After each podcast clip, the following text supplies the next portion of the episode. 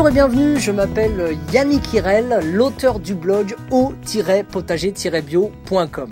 Alors aujourd'hui, eh bien, je vous propose ce fichier audio dans lequel en fait eh bien je vais vous parler en fait de quoi faire au potager pendant euh, bah, pendant l'hiver en fait. Parce qu'on pourrait se dire que tout simplement pendant la saison froide le jardinier en fait eh bien se repose tranquillement auprès du feu.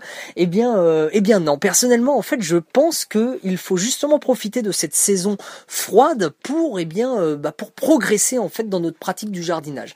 Alors vous alors donc c'est pas vraiment en pratique parce que c'est plus d'un point de vue théorique en fait qu'on va progresser en fait au cours de l'hiver. Alors personnellement, voilà, je vais vous parler de, de moi d'un point de vue euh, personnel en fait. Qu'est-ce que je fais pour euh, bah, pour pour progresser en fait chaque année, c'est que pendant l'hiver en fait, pendant cette période creuse en fait de la saison au potager, eh bien j'en profite pour déjà de non seulement développer mes connaissances en fait au niveau du jardinage donc biologique, d'accord, donc pour lire des livres, pour me renseigner, pour essayer donc d'apprendre et eh bien davantage en fait à, à jardiner de cette manière respectueuse en fait de l'environnement, etc.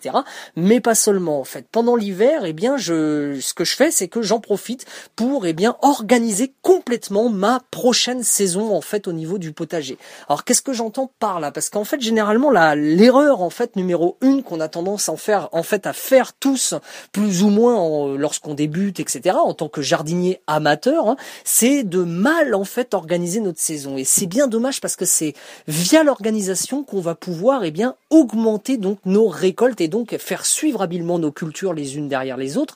Et euh, bah, tout simplement voilà quoi organiser complètement donc sa saison de A à Z pour euh, bah, pour augmenter un petit peu toutes ces récoltes etc pour faire suivre un petit peu toutes les toutes les cultures les unes derrière les autres et pour eh bien développer des connaissances tout simplement. Alors donc parmi euh, bah, parmi les choses en fait que moi personnellement j'entreprends à faire pendant l'hiver c'est déjà dans un premier temps c'est mon calendrier de culture. Donc ça voilà j'ai la dernière fois justement j'ai sorti une nouvelle formation donc sur euh, sur ce sujet, une formation complète en fait euh, consacrée justement à la création d'un calendrier culture donc de A à Z hein, que vous pouvez découvrir bien entendu euh, via un lien que vous trouverez directement sous ce fichier audio sous ce fichier audio. Voilà un bouton donc créer votre calendrier culture il vous suffit de cliquer dessus excusez-moi pour bah, pour découvrir un petit peu cette formation. Et et donc et voilà quoi l'intérêt en fait de faire de faire ce genre de calendrier c'est que ça va être un petit peu notre feuille de route en fait de de toute notre future saison au potager.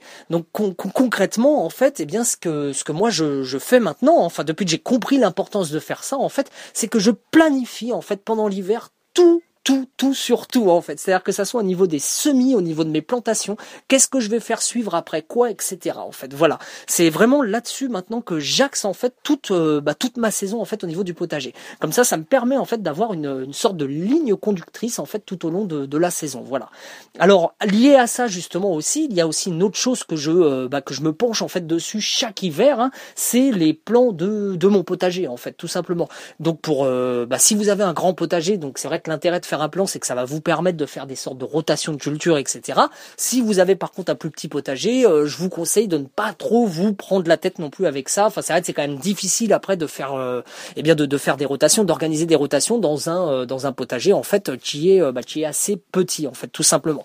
Et, et moi, c'est vrai que c'est aussi très difficile de mon côté de faire de la rotation, tout simplement parce que mon jardin potager, comme vous le savez, c'est un petit peu un jardin en fait expérimental, c'est-à-dire qu'il y a eh bien des, des, des du potager sur but, des, des, des, des, cultures en pot, il y a un potager pleine terre, il y a des cultures en carré, etc. Enfin bref, j'essaye un petit peu d'expérimenter en fait plusieurs choses. Donc c'est vrai que pour moi aussi, la rotation des cultures n'est pas forcément évidente. Cependant, ça m'empêche pas de faire un plan de potager en fait et de compter en fait mon nombre de plants que je vais mettre au. C'est ça aussi, parce que lorsqu'on va faire nos, nos semis, etc.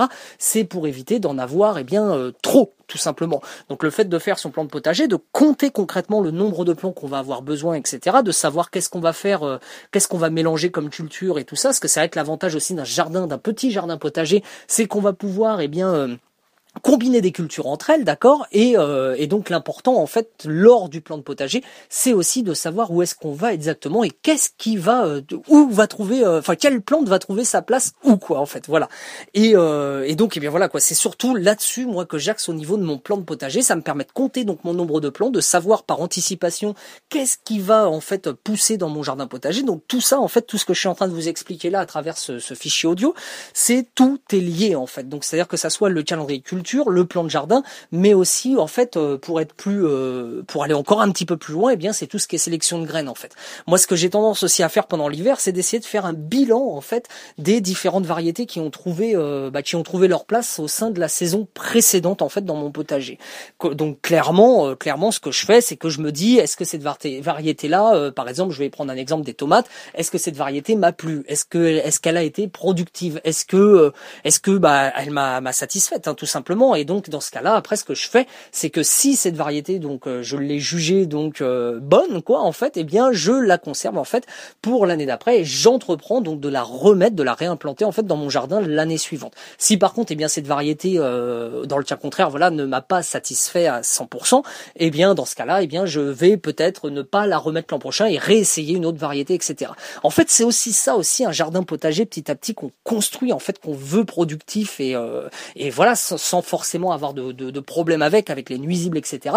C'est d'essayer en fait de faire une sélection en fait de nos variétés de nos plantes en fonction de notre environnement. Parce que moi je pourrais vous dire par exemple bah moi j'adore telle tomate mais peut-être que cette tomate là ne va pas forcément euh, vous convenir à vous en fait etc.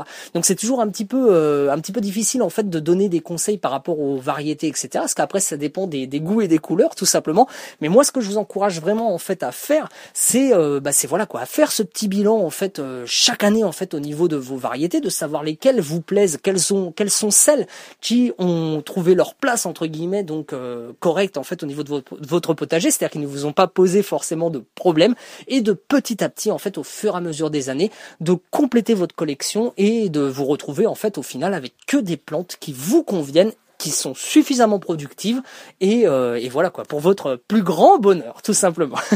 Alors écoutez, euh, je pense avoir fait le tour. Donc aussi oui voilà pendant l'hiver euh, il y a aussi une autre chose que, que j'entreprends de faire, c'est tout simplement les échanges de graines bien entendu. Ça fait partie de tout ce qui est sélection etc. Ça permet d'échanger des variétés donc entre tous les jardiniers et c'est bah, c'est toujours super sympa. Donc il y a de nombreux sites en fait qui, qui font ça. Hein. Donc ça voilà c'est vraiment pas une difficulté en fait de trouver des échanges de graines en fait un peu partout euh, et, voilà. Enfin, je vous encourage vraiment à le faire parce que ça permet de, bah voilà quoi, de découvrir des variétés en fait autres qu'on, qui sont parfois très rares en fait. C'est, aussi ça en fait l'intérêt des échanges de graines. Alors écoutez, ce que je vous euh, propose de faire maintenant, c'est si, la formation en fait sur les calendriers de culture vous intéresse, eh bien n'hésitez pas à vous rendre euh, sur bah, sur la page d'après, donc où c'est que j'ai tourné une vidéo que je vous invite à regarder tout simplement. Et, euh, et sinon, bah écoutez, si vous avez aimé ce podcast, euh, cet article et, et tout ça, et eh bien ce que je vous invite à faire, c'est de tout simplement partager en fait autour de vous sur les réseaux sociaux ou alors par email, etc. Et eh bien cet article, ou alors si vous n'aimez pas, eh bien ne faites rien tout simplement et laissez-moi un petit commentaire. C'est c'est toujours intéressant d'avoir votre retour en fait si tout ça, et bien ça vous aide, si ces articles vous aident, si ces vidéos vous aident et si euh, si voilà ces fichiers audio vous aident. Alors je vous souhaite une excellente journée. Je vous dis donc donc à très bientôt dans une prochaine, euh, dans, dans une prochaine, euh, voilà, un prochain article, une prochaine vidéo ou un prochain fichier audio. Merci beaucoup, au revoir.